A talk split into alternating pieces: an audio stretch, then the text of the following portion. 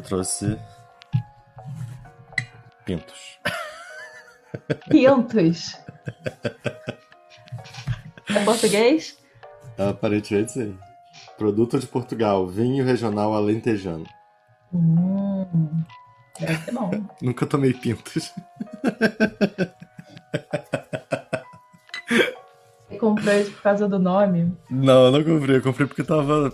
Parecia bom e tava com preço bom. Tipo. Menos de 30 reais. Pô, saudade de tomar vinho em Portugal, cara. Pô, em Portugal era. Mas se eu estivesse lá Super barato, agora, né? eu estaria, estaria alcoólatra já. Ainda mais sem sair de casa, imagina. é foda. Eu comprava vinho bonzão lá, assim, menos de 2 euros. Cara, ridículo. Ridículo. Ridículo. É. Eu acho abrir garrafa de vinho um, algo, um processo assim, bonito. Existe uma. Toda uma elegância envolvida, esse som da, da rolha. Sim, é bonito mesmo. Tem uma galera que abre com espada, né? Espada? É, aí já é presepada, né? Nunca, nunca, não sei do que você tá falando. É pra você tirar uma onda, entendeu? Se você quiser tirar uma onda com a galera, quiser impressionar alguém, quer dizer, né? Pensa bem se vai impressionar alguém fazendo isso, né? Você- Pensa quem você vai Tira- impressionar, né? é, se vai, essa pessoa que vai ficar impressionada, né? Quem é essa pessoa vale isso. E aí você tira a sua espada, né, de praxe, a espadinha na cintura, você tira e você precisa virar a garrafa assim na horizontal, pegar a espada e plá. Ah, eu já vi isso, eu já vi isso, mas eu achei que fosse só pra. só pra espumante. Hum, eu acho que pra vinho também. Pra vir também. Eu vi um vídeo recentemente É. que era um cara com essa parada, aí ele batia, e aí, tipo, num instante que ele batia, a garrafa toda estilhaçava. Ó. Putz, esse impressionou. impressionou todo mundo, né? Impressionou todo mundo. Eu ia, Viralizou. ficar, eu, ia ficar, eu ia ficar impressionada. Eu ia ficar completamente consternada. Desperdício, né? Desperdiçou a garrafa. Caraca, nossa, eu- é, eu acho que. Não, tá. Es- Desperdiçar garrafa de bebida pra mim é uma coisa assim super triste. Eu já fiz, eu tava pensando se eu já tinha feito isso, eu já fiz, já desperdicei garrafa de vinho inteira. Mas é bem raro. E quando, e quando acontece, é uma tristeza. Eu lembro de duas que eu já desperdicei. Uma delas é engraçadíssima e muito triste por causa disso. E a outra, uma gata entrou no armário e quebrou um vinho do Porto. Puta merda. Pois é. A, a outra é hilária. Nesse lugar aqui que eu, eu- que, que eu tô, casa dos meus pais, Hum. meus pais, a gente, né? Eu morava junto com eles. Se mudaram pra cá em 2013. Um pouquinho antes de se mudar, já tinha. O apartamento já era nosso. Só que não, ainda tava organizando as coisas pra se mudar pra cá. Aí eu fiz uma festa aqui. Essa festa tem, tem até um- uma festa pequena. Pouca gente. Só os meus amigos mais próximos. Essa festa tem até uma foto que eu gosto muito. E também e, e teve um outro dia que eu chamei o Pedro, enfim, só eu e o Pedro. E a gente comprou duas garrafas de galioto, eu acho. E é daquela grande. Não daquela, daquela aquele tonel antigo que, Ah, que, eu tom, que, que a é gente aquele tomava quando era. Então não é desse, mas é, Uhum. um- é a versão atual desse, que é um pouquinho mais. É um pouquinho menos Um jovem. pouquinho menos trash. Um pouquinho menos trash, é. Hum. E aí eu comprei duas garrafas do, desse galhoto. E a gente ficou bebendo e conversando sobre a vida. Isso deve ter sido no início de 2013. E aí a gente bebeu uma garrafa inteira. E era uma garrafa bem grande. Eu acho que deve ser mais de um litro. Deve ser um litro e meio ou dois até. E, e ficou, ficamos bem. A gente, só, a gente bebeu só uma garrafa. E ficamos. os dois ficaram assim, bem legal. Não precisava da segunda. A gente tava com uma garrafa a mais. E aí na hora de ir embora, eu, provavelmente bêbado, fiz a coisa, uma coisa muito idiota, muito idiota, que me dá é engraçado e é triste ao mesmo tempo, que foi Hum. eu peguei a garrafa, cara, contando, parece que é impossível alguém fazer isso, que eu só posso ter feito isso de propósito, mas eu não percebi de verdade. Eu peguei a garrafa, guardei, né, a que, a que sobrou, e peguei a outra e botei no lixo. Hum. Aí, no dia seguinte eu percebi que eu peguei a garrafa vazia e guardei e deixei no lixo. Hum. Ah, que não tinha sido aberta. Eu não sei como, cara, como que é capaz alguém de fazer isso? Bom, cada um fica de um jeito bêbado, né? Pois é. E você pelo menos lembrou que você botou no lixo? Não, eu só quando, quando eu lembrei disso, é, foi só quando eu vi no dia seguinte que a garrafa que eu tinha era vazia. Esse, esse vinho foi perdido. Sei, mas foi um galhoto, né? É, não, foda-se, é. é. Mas ainda assim é triste você. Porra. É, é triste. Eu lembro de um, um Vasco e Flamengo que eu comprei cerveja. E aí, quando hum. eu fui tirar a cerveja da mochila, caiu umas três long necks no chão, assim. E, porra, isso, isso é muito triste. Isso é muito... É, além de, de, porra, dar maior trabalho, que tive que limpar tudo. Uhum. Eu, é, tem uma amiga que ela, na mesma época que eu tava morando no Porto, ela tava também, e ela pegou um voo depois de mim, para poder voltar, né? Naquele momento tenso, né, de pandemia. Uhum. E aí ela me ligou um pouco antes de voltar, falou assim, pô, eu sonhei que já tava na hora do, do voo, que eu precisava ir para o aeroporto, minha casa tava cheia de vinho. Comecei a beber. ela passou o sonho bebendo, porque tinha muito vinho, né? E né, tem que beber, né? Sensacional. vinho bom. Ela ficou bebendo. Imagina o desespero. Eu tinha muito sonho assim. Meu maior pesadelo sempre foi um negócio mais ou menos assim, de ter uma coisa muito incrível para fazer e não conseguir fazer, não conseguir aproveitar. Fear, Por exemplo, tem um parque out. de diversão. O filme o quê? Fear of Missing Out. FOMO. Ah, sim, sim. É, é um termo mais moderninho, né? É, não sei. Não sei se é bem não, isso. Não, não acho que é, é isso. Não acho que é isso. Mas tem a ver. É, tem alguma coisa a ver. Eu, por exemplo, é, até pouco tempo atrás, eu tinha pânico de ir para um restaurante japonês. Por quê? Porque eu gosto muito de comida japonesa. Muito, muito, muito. E aí eu começava a ficar tensa antes de ir, porque eu ficava imaginando assim, eu não posso perder o apetite, eu não posso perder o apetite, eu tenho que comer para sempre. E eu ficava tensa, ficava ansiosa. As primeiras peças que eu comia era assim, com, o coração acelerado, sabe? É uma maluquice, uma doideira. Não, mas é uma maluquice. É uma maluquice atual. Acho que isso faz sentido. Tipo. É uma maluquice menos maluquice do que parece. É o tipo de maluquice que as pessoas ouvem e falam, porra, eu também sou assim, pelo menos um pouco. Porque eu também sou assim, pelo menos um pouco. No Japão, é, quando eu tava indo embora, eu sentia um pouco isso, mas era outra vibe. Era tipo, porra, foi embora. Aí eu comia. Eu comia. O, o, meu último sushi no Japão eu comi chorando. É, entendo. Meu último mês no Japão eu não cozinhei. Meu último mês eu fui todos os dias no restaurante. Eu morava perto de um, um daqueles restaurantes de esteirinha, é. que era bem barato até. E, e, quando tava acabando lá o tempo, eu pensei, cara, por que eu não vou lá todos os dias? Aí eu comecei lá todos os dias. Não só lá, né? Mas principalmente lá. Enfim. É, isso de, de, de, querer aproveitar, e cara, isso é, é, é, da geração, eu acho. Acho que é do, do momento.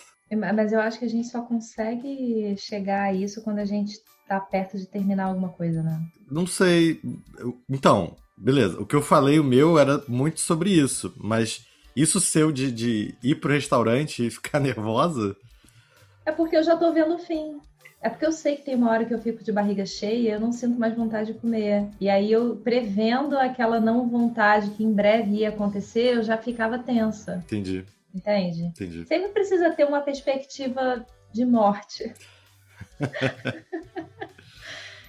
Senão a gente não, não aproveita. É, é igual a cidade que a gente vive. Se parar para pensar, o lugar que você nasceu e que você viveu mais tempo, né? é, você provavelmente não conhece muitas coisas bacanas. E o lugar que você viajou, que você foi morar um tempo, assim, você vai conhecer um monte de coisa que talvez as pessoas lá locais não conheçam. É, não, eu já pensei muito sobre isso. Eu tava querendo, antes da pandemia, ir no Cristo, porque acho que eu nunca fui. Ou se eu fui, eu era muito pequeno, não lembro. Uhum. Sim. Agora, o bacana, quer dizer, pelo menos é um ideal que eu tenho, assim, para mim, é conseguir viver a vida no estado de viagem. E aí você consegue estar em qualquer lugar, mas eu uma vez eu fui passar o ano novo no Recife com os amigos. E eu tava com uma amiga minha que era assim, é, é, é, é uma amiga, sabe aquela amiga da filosofia que você pergunta uma coisa para ela, te responde qual é a fase que tá a lua? Porra, sei. Então, é essa amiga. E ela tava comigo nesse ano novo. E nós duas fomos as responsáveis por fazer as compras da virada. Fomos pro mercado. Responsa. E aí a gente chegou no mercado, já tinha bebido algumas e olhando assim as prateleiras com aquele carrinho vazio, a gente falou, cara, vamos levar é, whisky, guaraná, Elis Regina, uísque Guaraná, Elis Regina, e foi as nossas compras, assim, uísque Guaraná, Elis Regina, eu acho que a gente levou tipo uma fruta, assim, para poder, não sei, para não fazer muito feio no caixa. O que, que é Elis Regina? Alguém pegou Elis Regina. Elis Regina?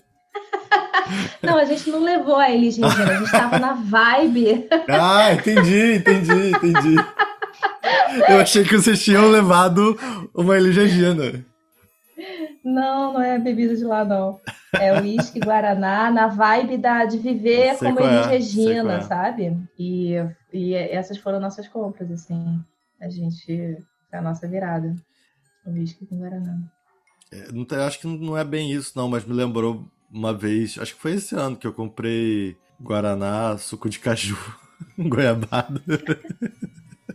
Só que, cara, é molarica, não tem nada a ver. Não tem nada a ver. Tim Maia devia estar super na larica. Leia o livro Universo em Desencanto. Essa vibe Elis Regina tem a ver com enxergar o mundo como uma viagem, enxergar, tipo, a vida como uma viagem? É, então, se você for para o mercado projetando muito aquilo que te dizem que você precisa de uma vida saudável, segunda-feira você precisa tomar suco de caju, terça-feira você precisa comer feijão, aí vitamina C, blá blá blá. Você vai chegar lá e você vai ter uma lista certinha para cumprir. Você vai precisar comprar proteína, esses bagulhos. Agora, se você. E aí entra a morte. Se você pensar que a vida não é essa projeção toda, você vai fazer outra coisa no mercado. É como um turista no mercado. Um turista no mercado ele não vai chegar e vai fazer uma compra convencional. Ele vai chegar no lugar que está e ele vai querer comer o que se come ali para experimentar, enfim. E não vai levar um vinho do Porto. Vamos pegar 10 vinhos do Porto, vamos encher a cara neste Porto e vamos mergulhar no rio, cair, sabe? É isso, assim. É, Sei. é viver a vida assim. Eu, eu acho isso importante. Eu, de vez em quando, me preocupo em não me preocupar. Mas esse, se preocupar em não, não se preocupar é, é menor, eu acho. É uhum. algo que te possibilita aproveitar as coisas. Talvez enxergar o que está tá se passando como uma viagem. Sabe, sabe qual é um dos, uma das minhas vontades, assim? É entender muito de cerveja, de falar aqueles nomes todos, sabe? Tinha um lugar que eu costumava ir antes do fim do mundo, que era uma, uma casa que tem muitas cervejas especiais, assim. E eu gostava muito da moça que servia cerveja lá. Meu ideal, assim, poxa, um dia eu quero ser igual essa mulher. Ela chegava e ela pô, falava, tipo, falava de. Você lembra o nome dela? De, de todos aqueles nomes estranhos. Não lembro, tem muito tempo que eu não vou lá. Hum. E, e, ela, no final, falava aquele, assim, toque, toque caramelizado, um toque de café, um toque... Pô, que onda, né? Mas, mas eu não sei falar sobre cerveja, eu queria muito saber falar sobre cerveja. Eu sei, eu sei, mas eu sei pouco. Eu, eu, na verdade, eu tenho uma visão um pouco diferente da sua, que é... Eu acho que eu sei falar bem até, eu acho que eu entendo razoavelmente bem. Mas eu me preocupo em não entender muito bem, não, porque eu me, me envolvo com muitas pessoas da, do mundo da cerveja. Tem um bar em Niterói que eu sou, assim, grande frequentador, que é um bar, assim, muito. extremamente burguês, que, que, tem, que tem cervejas muito de, de barril, chopp, muito gostosas, geralmente muito caras também. Hum. Então eu entendo disso, mas, cara, às vezes me incomoda as pessoas elas tomam aquilo, eu sinto que elas tomam só para falar daquela coisa. E eu me preocupo em não saber falar tão bem para chegar no ponto de querer beber uma cerveja só para tecer um comentário. Eu, eu, quero não conhecer tão bem esse ponto. Eu quero só beber as cervejas que eu gosto. Eu quero beber aquilo para sentir o prazer de, de, degustar aquele sabor e não para ficar falando, hum, essa cerveja aqui tem um tom caramelizado. Não.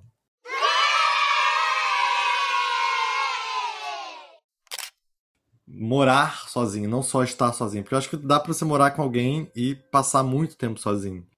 Mas é isso mesmo, é, é morar sozinho é outra coisa. É, tem, um, tem um conto do Cortázar que está naquele livro que eu te falei, O Bestiário, é, carta a uma senhorita Dos em. Paris, né, dos coelhinhos, que eu acho que logo no início que ele fala é, da ordem, que a ordem minuciosa que uma, uma mulher põe em sua casa. Não lembro exatamente como é que é a frase, mas ele fala disso, da ordem silenciosa que uma mulher põe em sua casa. E ele, nesse conto, ele chega na casa de uma, acho que de uma ex, alguma coisa assim. Mas ele ainda tem algum sentimento por ela, eu não lembro muito bem como é que é. Eu sei que ele se depara com uma ordem diferente da casa, ele reflete sobre isso. E isso é uma coisa assim tão, sabe, é tão material assim quando você está na casa de outra pessoa, você experimenta a ordem que a outra pessoa impõe na casa inteira, que é uma ordem de tempo mesmo, né? Que é uma ordem de em que momento que se ocupa a cozinha, quando que se serve a mesa, quando que se abre as janelas, quando que se fecha as janelas, enfim. Tem um ritmo ali na casa vivo, né? E que daí é, tem pessoas que lidam bem com isso e tal, de, de, de estar com outras, né? Mas é um exercício. Eu sou muito chata para isso, assim. Eu, eu preciso estar com a minha ordem, assim, senão fica difícil. E é esse morar mesmo, né? Então, eu- realmente acredito nisso que você falou. É, é muito difícil e é muito específico. Eu acho que eu sempre fui muito alguém que me adapta às outras pessoas. Então, é, eu morei com outras pessoas três vezes, né? Morei com em um lugar, morei em outro, morei em outro, sempre com pessoas diferentes. E eu sempre tive que me adaptar a essas pessoas, mais do que elas tiveram que adaptar a mim. E eu acho que eu tô nesse momento, até que a gente falou, eu, tô- eu acho engraçado porque eu lembro melhor porque eu tô ouvindo a gente, eu edito e eu fico ouvindo a gente, a nossa conversa de novo. E tem a ver com a coisa do fogo. Eu acho que eu tô no momento de saber qual é a minha forma de organização, porque eu tô sempre abaixo da, da organização de outro. Uhum. Tipo, quando eu morei com a minha irmã, eu dependia mais da organização dela do que ela da minha. Tanto que eu acho que a- se ela for falar disso, ela vai falar a mesma coisa que eu falo. Eu morei com ela e não ela morou comigo. Uhum. A casa era dela. Isso vale também para os outros lugares que eu fui. Sempre era a Uhum. casa da outra pessoa. Então eu acho que eu tô no, no momento de morar sozinho e talvez até desenvolver esse, esse, essa qual é a minha organização. Eu já morei sozinho antes, mas a maior, maior parte do tempo eu morei vivendo a organização de outra pessoa. Uhum. E você tem sonhado com isso? Olha, eu tive um sonho ontem que é possível orga- é possível argumentar, eu ia falar.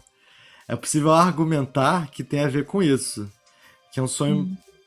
É engraçado. Às vezes eu tenho sonhos que eu penso, cara, sonho sem graça, não aconteceu nada.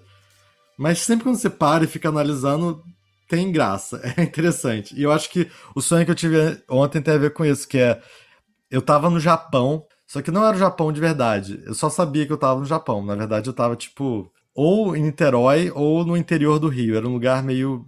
Tinha uma cara de Brasil. Enfim, e eu peguei um ônibus à noite e fui nesse ônibus. Eu não sei se eu não sei para onde eu tava indo. Só sei que eu fui e era no Japão. Sabia que eu tava no Japão. E eu esqueci a máscara. Eu tava sem máscara. Eu fiquei preocupado com isso, porque eu tava sem máscara. Mas, mas tava, era noite e por, por ser noite talvez estava frio. E eu tava com casaco e eu comecei a tapar minha cara com o casaco. E rapidamente eu cheguei no ponto final do ônibus. Quando eu cheguei no ponto final do ônibus, eu pensei, caralho, onde é que eu tô? O que eu tô fazendo aqui? Não sei. E diante do ponto final do ônibus, falando em japonês, inclusive, o ônibus falando. Esse aqui é o ponto final em japonês. Eu desci e continuei andando adiante. Tipo, segui além do, do ponto final. E eu não sabia pra onde eu estava indo. Eu lembro de ter passado por algumas pessoas, mas era um lugar assim, era um lugar meio ermo e tava de noite. Então a sensação que eu tinha era que era tipo uma hora da manhã, duas horas da manhã. E eu cheguei numa praia e eu continuava indo, continuava indo, seguindo assim, em direção a não sei o que. Eu realmente não sabia pra onde eu estava indo, mas eu estava indo além do ponto final. E nessa praia tinha. Tava tendo. É, é isso que. eu- tem muito. Isso é muito comum nos meus sonhos. Tava tendo uma. Tipo um jogo, tava tendo uma partida de qualquer coisa. Eu lembro até que era alguma coisa do Botafogo. Mas não tinha ninguém. Eu sabia que tava tendo, mas não tinha ninguém. É engraçado, porque eu conseguia imaginar as pessoas, mas quando eu olhava. Eu conseguia imaginar as pessoas com camisa do Botafogo, inclusive. Mas não tinha ninguém de fato ali na praia. Eu continuei andando. Até que teve uma hora que eu acordei, simplesmente. Sim. Sem chegar a lugar nenhum. Isso acontece muito né, no sonho, assim, de você saber que é uma coisa, não porque você está vendo aquela coisa, ou porque acontece de uma forma convencional, como acontece aqui na nossa vida em vigília, né? Mas você sabe que é, né? Isso acontece sempre. Mas, poxa, potente esse sonho seu. Pois é, é na hora eu não, não tive essa percepção, não, mas quando eu parei para pensar, ele tem uma coisa interessante que é esse andar sozinho em direção a algo que eu desconheço e que é além do ponto final do ônibus. E de noite e num lugar vazio e escuro. E uma praia, né? E eu cheguei numa praia, assim. A praia é o encontro dos mundos, né? A praia é como se fosse a beira do mundo. Você tá ali saindo de um para ir para outro. É a transição. Você chegou até a praia e não qualquer momento, você chegou à noite, que também é um momento mágico, né? É um momento que o mundo está mais aberto. Eu nunca, eu nunca pensei a noite como um momento que o mundo está mais aberto, mas eu, eu sempre. Eu sou muito adepto da noite, eu sou uma pessoa da, funciona mais à noite. Então, uhum. eu vejo no meu sonho à noite como algo que é mais íntima. Para mim faz mais sentido um sonho desse tipo acontecer de madrugada, não só à noite, mas de madrugada, do que de dia ou de manhã. Porque é um momento que eu tô mais em mim. Você sabe que uma vez eu tentei um. Tentei um. Eu nem sei o que, que era aquilo exatamente. Eu sei que eu tentei uma vaga para estudar espanhol lá em Rioja, na Espanha, que é um lugar que tem uma produção de vinhos absurda. A meu objetivo era ficar lá falando espanhol e, bebendo. É bom, porque uma coisa ajuda na outra, né? Você é beber e ia começar a falar que é espanhol fluente, né? Pois é. Você sabe, é, esse tempo que eu tive morando no Porto, eu acabei falando mais espanhol do que outra coisa, né? Porque eu morei junto com uma portuguesa e uma mexicana. Eu e a portuguesa sabíamos falar espanhol e a mexicana não sabia falar português. Que coisa! é, e a gente não ajudou ela, né?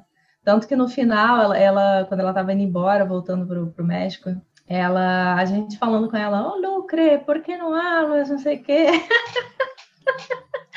Aí ela falou timidamente, né, que ela até sabia falar alguma coisa de português, mas como a gente falava sempre espanhol, ela ficava tímida, né? é foda. Hoje em dia ela fala comigo, hoje é até aniversário dela. Hoje em dia ela fala comigo pelo, pelo WhatsApp e tal, só em português. E ela fez questão de comprar, ela me pediu indicação de livro, de português e tal. Ela queria muito comprar Saramago. Eu falei, cara, Saramago é difícil, nem a galera de português sabe ler. É, Saramago é foda porque ele escreve aspas errado. Pois é, enfim. E é aquele tempo do Saramago, né? Você vai ler a história, porra. É. O negócio rende, né? Sim, sim. Aí eu falei, poxa, compra Fernando Pessoa, sabe? Melhor. Enfim, eu sei que ela acabou levando o Saramago e o Fernando Pessoa. Você sabe qual do Saramago? Porque faz muita diferença. Ela levou, eu acho que um ensaio sobre a cegueira. Aí, aí é foda. E levou. Do Fernando Pessoa eu não lembro. Acho que ela levou uma coletânea do, do Alberto Caeiro, talvez. Eu acho Alberto Caeiro. Muito bom, né? Eu também gosto. Acho que é o é. que eu mais gosto. Eu tenho dificuldade. Eu não sei se eu sei separar bem as personas, não, mas eu, o que eu lembro mais é Alberto Caeiro. Eu, eu lembro que eu falei algumas sinopses para ela. Eu falei do ensaio sobre a cegueira, falei do homem duplo, homem duplicado, não lembro agora como é. Intermitências da morte. Ah, pô, Intermitências da morte já é muito mais legal, eu gosto mais. É. É. Não sei se é mais fácil, né? Não acho que, nem acho que é, mas. Eu acho que nenhum Saramago para ela vai ser fácil, gente. Nenhum. Saramago é foda. É. Se bobear, no, no, no, quesito entender palavras, o ensaio sobre a cegueira não é nem tão difícil uhum. assim. O problema é que quando você entende, você fica muito mal. É melhor não entender, né?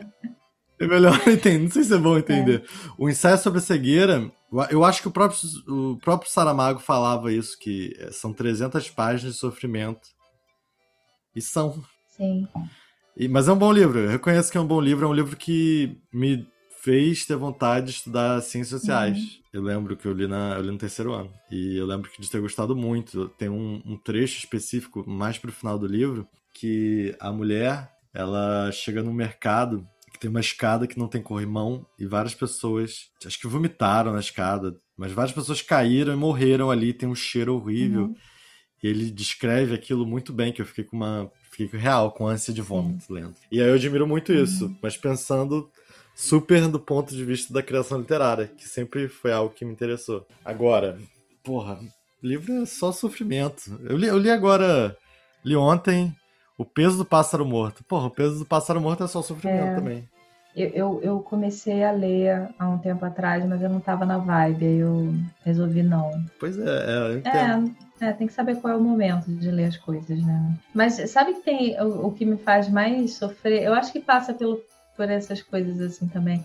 Eu acho que essas, essas, essas livro e filme que refletem sobre a vida e colocam assim alguma coisa de que, que faz a gente pensar sobre a beleza da vida de alguma forma, é mais complicado, dói mais o coração. Às vezes é. eu tô na merda, na merda, o que, que eu pego para ler? Eu pego um negócio assim que seja uma ficção, que às vezes é, sabe, é, o livro do Stephen King, que seja um negócio assim, sei lá, o cemitério. Ou um, negócio assim que o povo olha e fala assim, pô, você tá lendo essa merda e você tá na merda. Mas é uma ficção assim que é muito longe daquela beleza da vida, sabe? A beleza da vida me dói mais. A beleza da vida, a felicidade da vida, aquilo que coloca, mesmo que seja pelo contraponto, né? Que seja trazendo esse. Porra! Não dá pra mim, não. Eu acho que o que faz a vida bonita muitas vezes é, é uma parte muito cruel, pesada e delicada. Eu, quando quero ler alguma coisa que tipo, tô mal, não, não quero pensar muito, eu leio algo que me é familiar, tipo Murakami. Uhum. Você é um. Eu acho que todo, né, todo ano. É muito complicado. Essa é uma questão. Uhum. Eu tenho uma questão seríssima com Murakami que é quando tem uma coisa sobre mim que você não sabe, mas é, é quase uma piada recorrente de um amigo meu específico, o Igor. Mas é verdade, é uma piada que super se aplica, que eu sou eu sou um hipster, mas eu sou um super hipster sou mega hipster. Eu, eu, faço tudo antes das pessoas e, e eu faço isso de uma forma muito orgânica, muito natural. É muito normal para mim querer fazer coisas que são diferentes. Hum. Por que eu falei isso? Eu comecei a ler Murakami muito novo. Eu comecei a ler Murakami antes dele ser famoso no Brasil. Você que, que, fez o porra, Murakami já... famoso no Brasil? Absolutamente não. Absolutamente não. Mas eu lembro de estar tá pesquisando sobre. Aliás, você ficou triste quando o Murakami ficou famoso no Brasil, né? Porque, poxa, agora eu tô lendo um cara que todo mundo lê. Exatamente. Eu tenho essa parada Fiquei também, não, mas... não, curto. Quando, quando tá todo mundo lendo, eu não quero ler. Eu quero procurar um negócio diferente. Não, não, eu, eu fico feliz, é. eu, eu, acho bom. Mas eu acho que as pessoas. Eu, eu tenho uma relação complicada com o Murakami. Tipo, tipo Pedro. Pedro é meu amigo há muito tempo. Eu sinto que eu tenho moral para falar mal dele. Tipo, as outras pessoas não têm, não, mas eu posso falar mal do Sim. Pedro. Murakami, eu já li muito. Nem, nem todo mundo, eu acho que eh, faz coment... críticas, eu acho que eles têm uma visão, assim, muito completa da coisa. Às vezes uma pessoa elogia um livro e eu fico pensando, hum, sei se é bem por aí. E por outro lado, às vezes as pessoas falam mal do, de um livro dele e eu fico pensando, nossa, não, com certeza não, esse livro é bom. Enfim, é, o Murakami eu li quando eu era novo, eu li quando era novo. E eu lembro de ter chegado nele procurando um autor que era surreal, porque me interessava muito o surreal. Me interessava muito os sonhos. E ele escreve muito sobre uhum. sonho. E eu, e eu leio Murakami há muito tempo. Eu, e, e, a parada é essa. Achando bom ou ruim, a, a narração dele me acalma. Ele pode estar narrando a pior coisa do mundo. O último livro que eu li dele tinha, sei lá, cena de estupro. Uhum.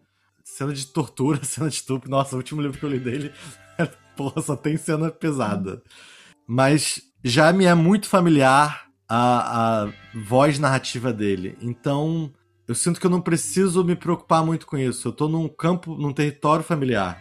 Então, para mim é muito fácil ler Murakami. Agora, se eu gosto, já é outra questão. Te embala, né? A, a narrativa te embala. A forma dele falar. Sim.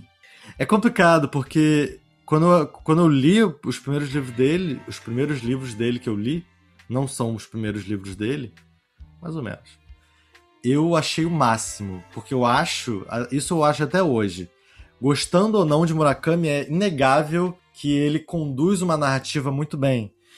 Ele faz uma coisa que eu admiro e que é algo que eu busco na minha narrativa, que é contar uma história com calma. Eu jogo xadrez, né? Cara, xadrez tem uma coisa muito doida que em certos momentos da, da, partida você tem que fazer uma jogada rápida, porque se você não fizer a jogada naquele momento, o cara vai vai fazer algo que vai impedir de você fazer aquilo. Agora, em outros momentos, você tem que fazer o oposto. Em vez de você fazer uma jogada rápida, você tem que fazer uma jogada que parece que não vai mudar nada. Mas vai mudar um detalhezinho para quando você for de fato atacar o seu adversário, você vai destruir ele. Tá rolando agora o, o, o, o torneio dos candidatos, que é tipo a Copa do Mundo de xadrez. Cara, é surreal. É surreal. É um nível de xadrez assim absolutamente impensável. Eu nunca vou chegar nem à metade tá daquilo. Tá participando? Eu não tô participando, eu tô assistindo, eu sou um merda, eu jogo nada. Você assiste campeonato de xadrez? Eu assisto. Eu ah, assisto. gente, que honra beber com você agora.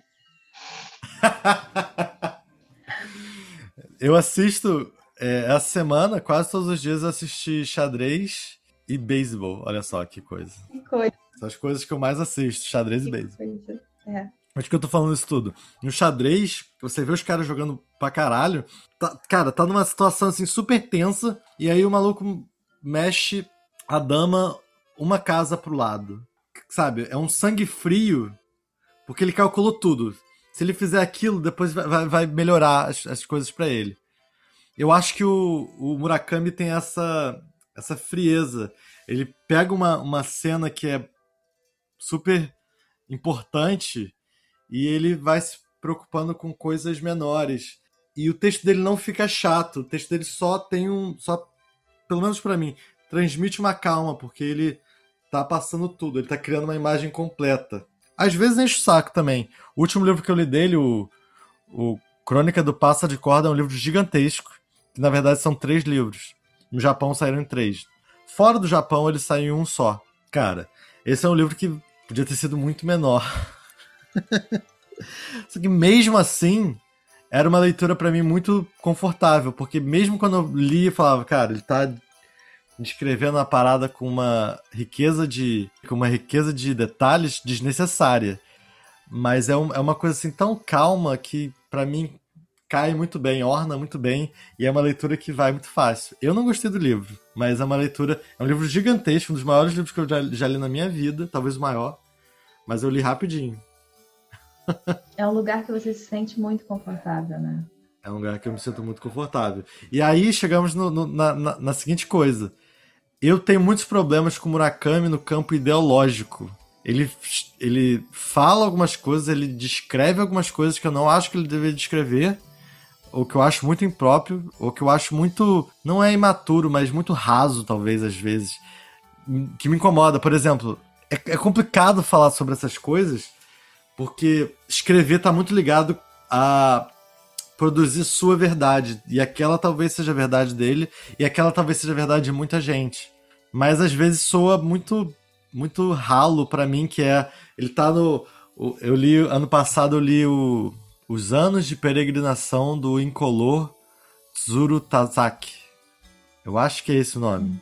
E nesse livro, cara, tem uma, tem uma cena que é um reencontro, assim, de amigos de infância, muito tempo brigados e, e fora do Japão, tipo, ele saiu, o cara viajou ao Japão porque ele precisa resolver uma questão assim muito importante para a vida dele. E aí ele tá com essa amiga dele, amiga. Tipo, ele vai, aí essa, essa mulher, ela se mudou para Finlândia, mora com o marido, tem filho, filho pequeno. E eles estão conversando sobre o passado, sobre coisas que aconteceram no passado, porque a história do livro gira em torno de ter acontecido alguma coisa no passado que esse personagem principal, esse protagonista, parou de falar com todos os amigos dele e ficou sozinho no mundo. Então estão falando sobre isso, sobre uma, uma, um fato assim crucial para a vida dele e é todo cheio de nuances bem complicadas. Cara, e aí ele, eles se abraçam, é um abraço de amigos e ele descreve o, a sensação dos seios dela no corpo dele. Se por um lado eu sinto que isso é um, é um verdadeiro, por outro eu acho tão inapropriado, tão nada a ver. Mas, você, mas cara, olha só, você não acha que isso é. Tá, você acha que isso caiu bem é, de, é, enquanto forma literária, assim, para o personagem, isso caiu bem? Porque você disse que você tinha dito que se incomodava ideologicamente, e eu entendi que era a ideologia do autor. Mas o, ideologia o que você está falando é, pode ser um recurso para o personagem. Eu não sei porque eu não li, eu, enfim, não sei o que, que você pensa, mas. A coisa que me incomoda mais nele é que eu acho Murakami machista. Uhum. Pra caralho. Sim. Então, os livros dele que, porra. Sim. E quando o personagem descreve isso, não acho que tenha nada a ver com o personagem, acho que tem a ver com ele. Uhum. Até porque eu já li muitos livros dele. E, porra, todos os livros dele contam a mesma história. Mas então, é, mas aí tá, beleza, entendi. Mas aí me responde, isso ficou interessante pro personagem? Não, não, não, não absolutamente não. Entendi. É um cara encontrando uma amiga de infância. Uhum. Isso não faz o menor sentido. É isso que eu tô falando. Para mim, isso não faz o menor sentido. Por outro lado, você pode enxergar como, cara, ele é um homem, ele pensa dessa forma, ele tá sendo sincero na descrição uhum. dele. Então, imagino que em algum momento da vida dele, ele passou por isso e, e aquilo, sentiu os peitos da mulher no, no, nele, mesmo que aquilo não tivesse nada a ver com, com a situação, soou como algo importante para ele. O que me leva ao fato de que, cara, porra, Murakami é meio machista. Murakami sim, é meio machista. E isso incomoda, isso me uhum. incomoda. É difícil, é, é, é, difícil a gente. A gente tá numa época que as coisas são. Uh, o mundo do cancelamento. Eu não cancelo o Murakami, não. Mas me incomoda que ele seja machista. Agora, tem um livro dele chamado Norwegian Wood. Você já leu esse? Eu li muito pouco Murakami. Muito pouco. O Norwegian Wood é talvez o primeiro livro dele que fez sucesso. É, enfim, tem, tem, tipo, ele tem níveis de sucesso. Teve um livro dele que, que ele fez sucesso pra caralho. Mas eu acho que. Eu acho que o primeiro livro dele que fez algum sucesso, que ele começou a ser reconhecido, foi Norwegian Wood. Cara, Norwegian Wood é um livro muito bom, porque ele é muito bem escrito. É um, é um daqueles romances que você não quer parar de ler, porque é gostoso. Uhum. O único defeito para mim desse, desse romance é que, cara, acontece. Tem vários detalhezinhos que são absolutamente necessários que é o meio que o personagem sendo meio machista. E, e, e, o que me incomoda é isso. Não é um personagem sendo machista no mundo. É um autor criando um mundo machista utilizando o personagem Entendi. dele. Mas é um, é um livro que eu gosto, é um livro que eu gosto. Eu queria deixar claro, eu gosto desse livro. Uma vez eu fui eu fui na livraria e eu tava com uma amigona minha ela estava querendo uma indicação de livro e tal, e eu falei, ah, eu acho que você vai gostar de um tal livro aí do Bukowski. E a gente foi procurar. E aí a gente chegou na livraria e a gente estava lá na sessão olhando vários livros do Bukowski, eu falando com ela sobre os livros e tal, e enfim, rola essa polêmica também, né, com, com esse autor, Sim. né, o cara é machista, como é que você gosta do cara e tal, não sei o quê. Eu gosto muito. Esse é outro autor que eu já li bastante. Eu gosto também. muito dele. E aí eu encontrei, a gente encontrou as coisas, né? As, as, essas, essas coisas assim atraem, né? Sei lá. Enfim, é, essa minha amiga é uma amiga assim, é, talvez, acho que é minha amiga mais próxima, assim, eu, tipo minha irmã, assim, pra mim, há muito tempo. E a gente é, sempre foi conectada a coisas assim a gente sempre foi conectada pela paranormalidade, sabe? A gente se conheceu na escola e eu gostava de coisas paranormais, ela também, a gente se juntou e meio que fez um grupinho paranormal, enfim. E a gente, sempre que a gente sai junto, essas coisas, sabe? Tem uma antena, assim. Então a gente capta pessoas, claro, assim, normal. bizarras, né?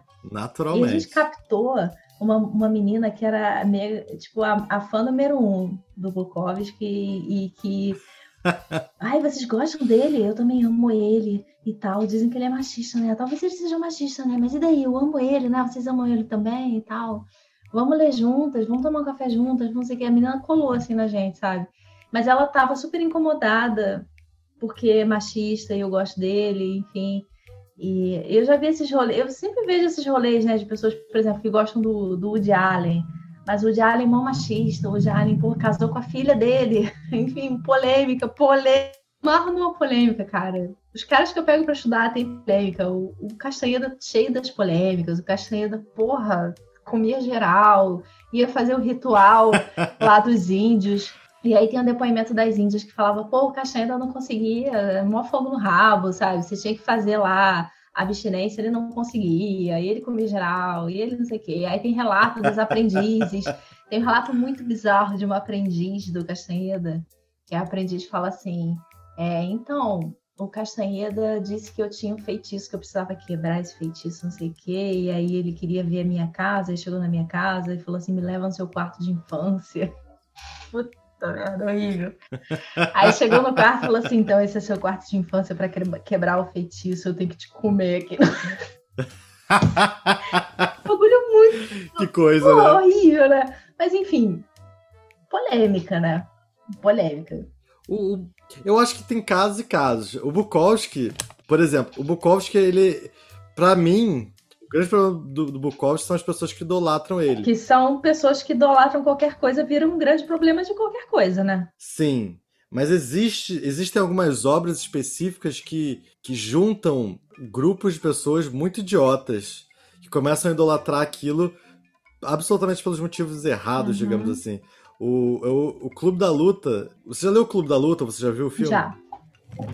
Cara, Clube da Luta é um livro bom e é um filme melhor ainda. Só que criou uma um culto de um monte de homem idiotas sobre aquilo. Mas é um, é um cara, é uma obra boa.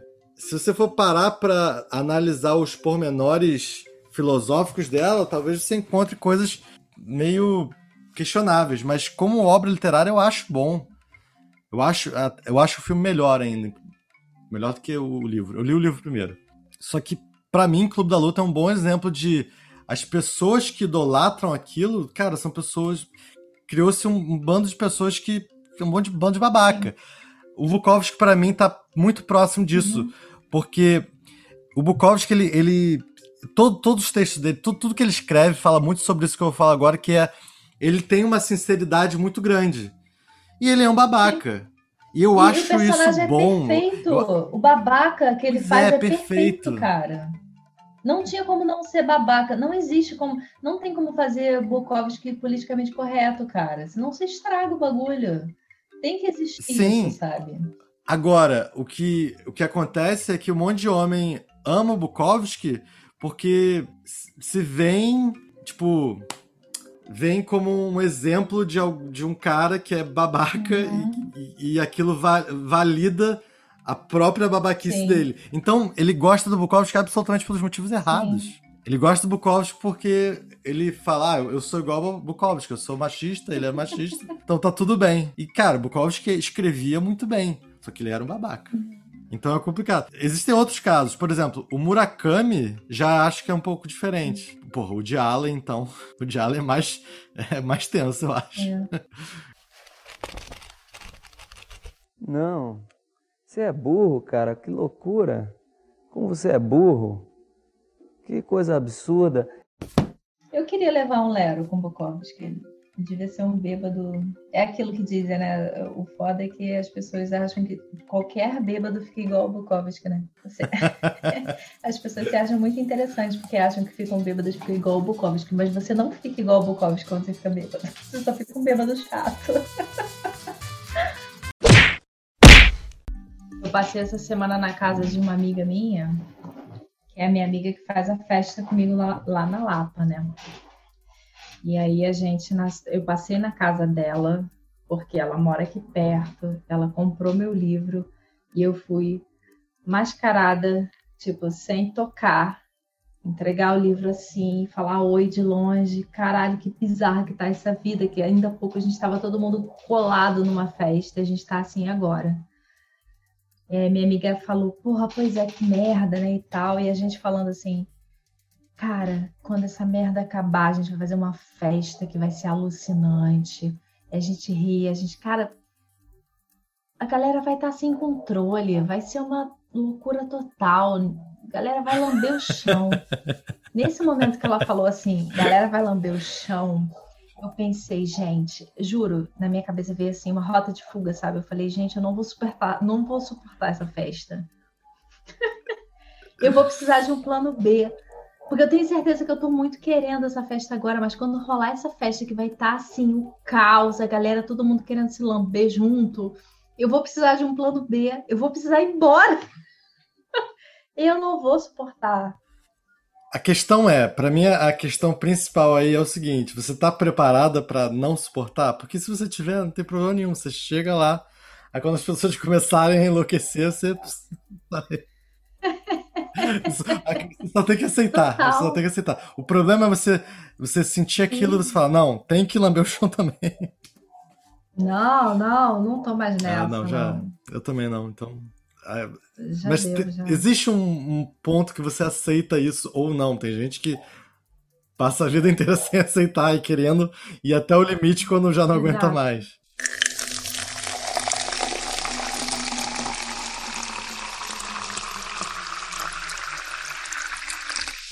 Pô, mas, mas você sente vontade de fazer xixi, você prende? Não. Não, não, não prenda não, seu xixi. Não é isso que acontece, não. O que acontece, e isso eu acho que é, porra, científico, todo mundo sabe disso, é depois que você faz xixi a primeira vez, você começa a fazer xixi várias vezes. Não, isso não é científico, isso é conhecimento eu, cara, de bar. Eu, eu sei que isso é conhecimento de bar, mas eu acho que isso é um conhecimento tão sólido que eu, eu acho que ele tem bases científicas. É lógico que é sólido, porque toda vez que você vai fazer xixi no bar, a discussão é essa.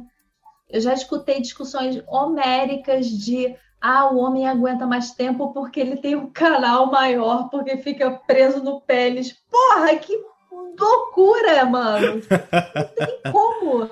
Eu juro que eu já escutei essa. Eu apertada, louca pra fazer xixi, e as minas na minha frente discutindo que o homem aguenta mais tempo porque tem o pênis. Ah, vai se fuder. Então, é, fica guardando xixi ali, ó, na beiradinha. Então, não, não, não é isso que eu tô falando. O que, mas, o, mas eu realmente acredito que uma vez que você. Eu, eu sabe, eu tenho a, a, a, forte convicção, se não, se não existe uma, uma, um artigo científico sobre isso, deveria existir. Que quando você faz xixi uma vez, depois você vai fazer muito mais. Então, eu demoro para sentir vontade de fazer xixi a primeira vez, é isso. Não, beleza. A nossa experiência nos fala isso. Mas olha só, você tá na sua casa, você não pode fazer um xixi aí, você não fez um então, xixi Então, não senti vontade ainda. É. É? Mas eu sei que depois que eu fizer a primeira vez, eu começo a ir mais. É... Não, é, depois que vai Eu tenho uma história excelente, que eu, eu, eu sempre fui assim. Exceto um dia da minha vida que eu tive um revertério e eu não... Cara, nunca depois disso, nunca antes, só nesse dia, meu, meu corpo entrou em curto-circuito. Fica aí uma dica aí, vou dar uma dica aqui, assim, cultural para todo mundo, que talvez não sirva mais por causa da pandemia, mas antes da pandemia servia. Uma pena. Você. Será que um dia a pandemia vai ser erradicada para isso que eu vou falar agora fazer sentido de novo? Vou, vou explicar. Eu estava em Dublin e uma das coisas que, que tem para fazer em Dublin é você ir na fábrica da Guinness. A fábrica da Guinness é um lugar bem legal, inclusive. Você paga não sei quantos euros para visitar a fábrica. A... Visitar é tipo um museu, né? Não é bem uma fábrica, mas é... tem uma, uma coisa de turista mesmo. E você paga alguns euros, sei lá, 5 euros na minha época, por aí. Pega uma. Você paga um pint de, de Guinness. Então, você, pagando o ingresso, você já paga esse pint. Você até bebe um, outro pequeno antes, mas esse outro você paga. E é o seguinte, você faz a visita, você vai subir nos andares, são vários andares, até que você chega num deles que é o final da visitação, que guiada, que você aprende a botar, né? Pour your own Guinness. Você aprende a, a botar o chopp. Como é que funciona? É idiota. É, é, é realmente muito simples. Mas é, é, legalzinho, porque você. É, geladinho. É, não, tem toda uma parada que é. Você bota de um lado e aí, quando, quando a, o líquido chega na altura do, da logo, você bota a espuma. É só isso. Uhum. Não tem Sim. nenhum mistério. Tá. Ah, você, você acabou com o mistério, essa Ah, é a questão. verdade, eu não acho que eu acabei. Eu, eu acho que qualquer pessoa que tiver com, com a torneira na mão vai fazer um bom trabalho. Só que eles têm assim, vamos ter o jeito certo, o jeito da Guinness. Não, torneira na mão é o A poder, torneira na mão.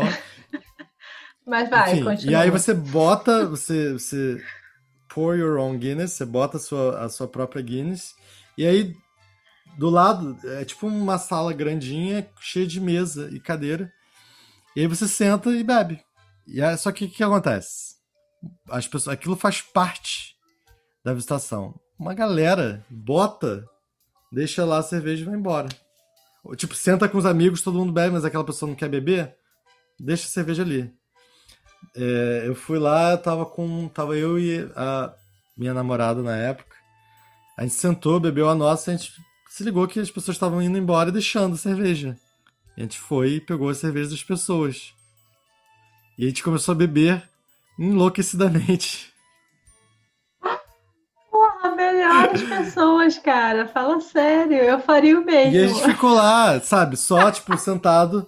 A gente viu alguém indo embora, deixando a cerveja inteira.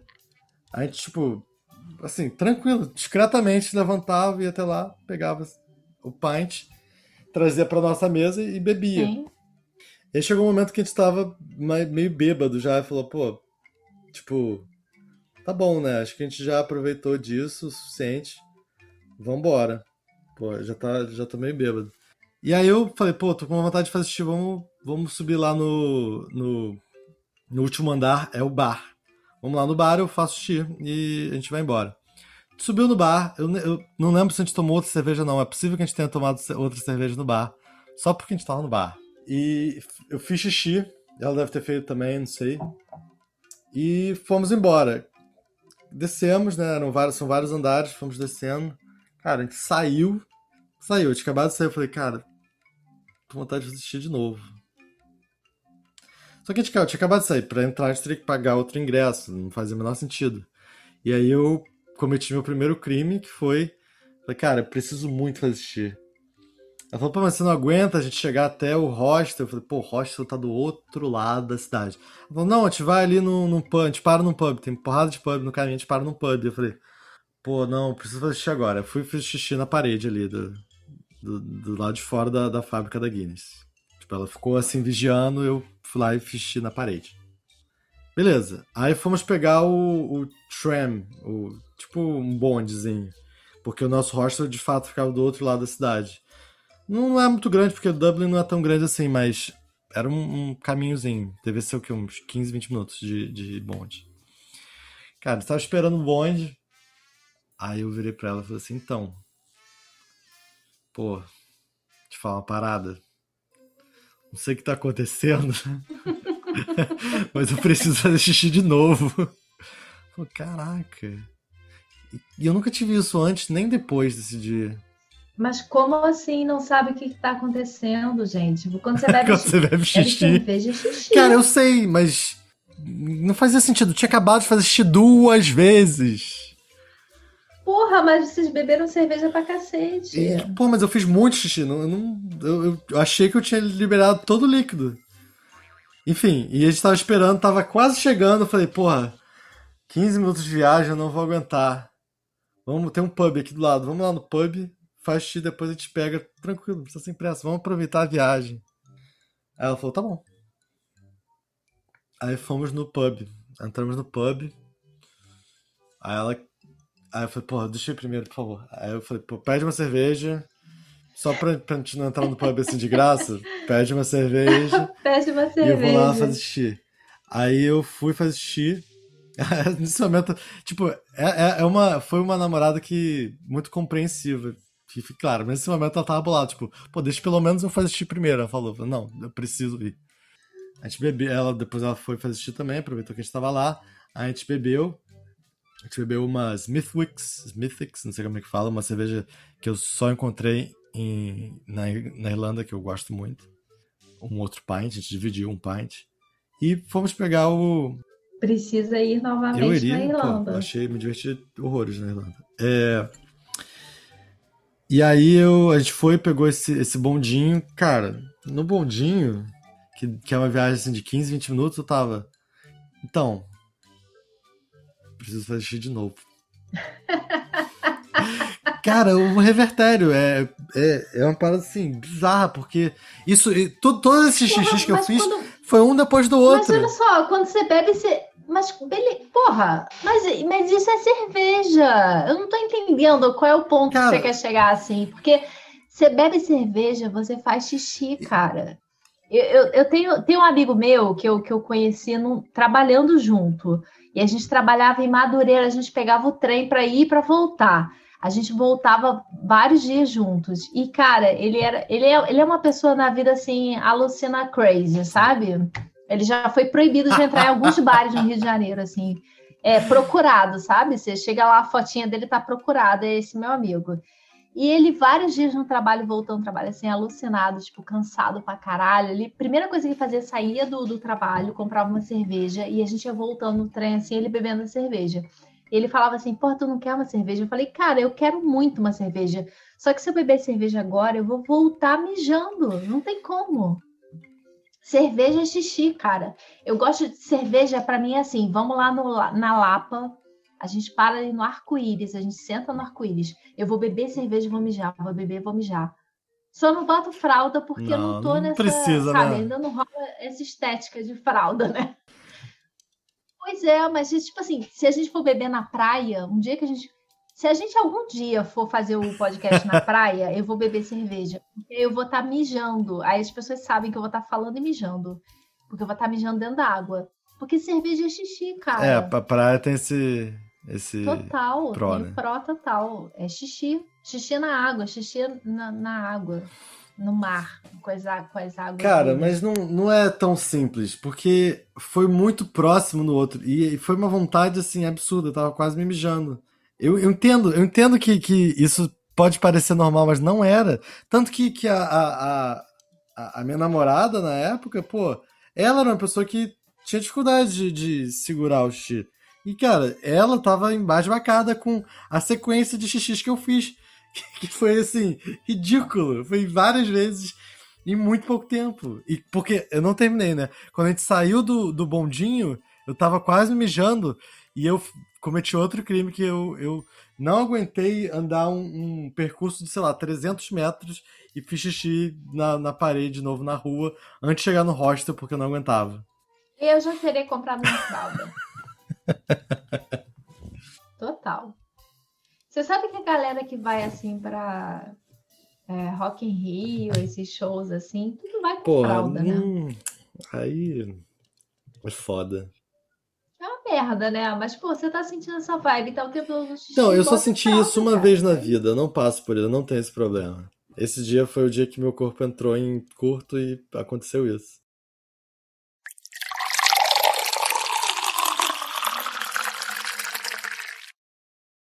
Eu, você me é. falou de, de trabalho, me lembrou de um dia que eu trabalhava na. Há 10 anos atrás, nossa. Há 10 anos atrás eu trabalhava em São Cristóvão, na editora Record. E aí eu ia de manhã, eu pegava. Eu pegava o ônibus, sei lá, mais 7 da manhã pra ir. E, e aí eu ia e eu ia dormindo. Eu lembro, eu lembro até que eu era. Eu, eu saltava ali na, na Leopoldina Cara, eu, eu chegando eu falava, cara, tomara que tenha muito trânsito, porque eu não quero acordar. Eu, eu, eu queria continuar dormindo. É a minha questão, né, de querer continuar sonhando. Eu queria continuar dormindo sempre. Eu falei, porra, tem que acordar. Eu só, eu só perdi o ponto uma vez. Eu sou bom de acordar, mas uma vez até eu não, não consegui. É, e aí teve um dia que eu tava dormindo profundamente, sentado no, na última fileira do ônibus, e aí, dormindo, né? E aí chegou uma mulher, bateu no meu ombro, assim. Eu acordei, ela. Senta ali, senta ali. O que? Ah, senta, senta ali. Aí eu sentei numa das penúltimas fileiras, sei lá. E eu não tava entendendo nada. Eu sei que todo mundo que tava na última fileira levantou e saiu. E isso foi mais ou menos no final da ponte, já descendo da ponte, eu acho. Já não era. Ali perto do Into. Cara, ela tirou todo mundo da última fileira porque ela e ela falou isso para todo mundo, ela explicou Eu admiro essa pessoa. Queria deixar claro que eu admiro essa pessoa. Que ela precisava muito fazer xixi. Aí ela pegou uma garrafa térmica que ela tinha e, fez, e tirou todo mundo dali e falou: Gente, eu preciso fazer xixi. Falou, comunicou isso com todos, fez xixi na própria garrafa térmica. E aí depois ela falou: Gente, se vocês quiserem, pode voltar. Mas eu, eu dormindo, vendo aquilo, acordando, falei: Caralho, que doideira, o que, que tá acontecendo? Tem uma mulher fazendo xixi no ônibus. Seis e ônibus. Ou melhor, seis horas, onze minutos. Os ônibus da capital. Sabe que eu tenho. Eu, inclusive, eu vou te mandar depois um, uma tela de um artista contemporâneo, que eu não sei dizer o qual, mas eu estou pesquisando quem é. Que são duas meninas fazendo xixi assim no, no mato, olhando para as estrelas assim que eu chego no mato, se eu for para Lumiar, se eu for para qualquer lugar de mato, eu gosto de fazer o meu primeiro xixi ou fazer ficar fazendo xixi na terra. Eu curto fazer xixi na terra. Tem aquela conexão, Sim. né? Tá saindo, tá conectando com a terra. Uma pá. vida mais primitiva, ancestral. Cara, é gostoso fazer xixi na terra. É muito gostoso. Não é? eu, eu acho que eu entendo, mas é diferente, eu diria. O homem tem uma conexão mais natural com isso, porque homem faz xixi em qualquer lugar, mais do que mulher. É, ah, e a gente, enfim, vamos entrar aqui praticamente no Sim, é né? complicado né? isso, mas eu acho que, tipo, eu, eu tô pensando mais em termos de criação. Eu diria que é mais comum para um, um menino homem ser incentivado a fazer xixi na rua, tipo, numa árvore, do que uma menina mulher, com tudo, né? Sociedade mega babaca. Sim, sim. Mas então, por isso que eu falei pauta. É. Tipo assim, eu, eu fui uma pessoa que, quando criança, eu fui criada num sítio, assim. Eu tinha minha casa no, no centro do Rio de Janeiro, mas eu tinha um sítio e eu sempre ficava no sítio em qualquer hora vaga. E eu era acostumada a fazer xixi na terra, quando a hora, a hora que eu quisesse, assim, tinha essas liberdades. Mas eu sei que isso é uma exceção. Ernesto, você não vai me dizer que você não fez xixi antes de entrar na cama. Vou. Pelo amor de Deus, Ernesto, quem é que toma um copão de Del Valle de tangerina antes de dormir? Desculpa, eu não sabia que a gente ia encontrar o Nirvana hoje. Faz aqui. O xixi? Faz aqui. Eu vou tentar segurar mais um pouco. Obrigada. Cara, mas olha, vou te dizer, essa parada, essa parada de xixi, ela é uma coisa assim que a gente ignora, mas que, que diz que diz tudo sobre a gente. Esse, esse nosso regular xixi, né? Regular xixi é uma coisa muito docilizada. Quem é que regula xixi? Você tá com uma puta vontade de fazer xixi. Você segura por quê? O que, que é que te segura fazer xixi? Eu acho que é algo social, né? Algo bem. É um construto, né? Pois é, mas é, é, é, um construto assim, assim, um cimento bem acimentado, né? Porque vamos combinar que vontade de fazer xixi não é qualquer coisa. A gente tinha que sair fazendo xixi, cara, pelo mundo. A gente tinha que sair mijando pelo mundo, cara. A, gente, a, a merda do mundo é que a gente está muito docilizado. A gente está ali com o xixi todo regulado.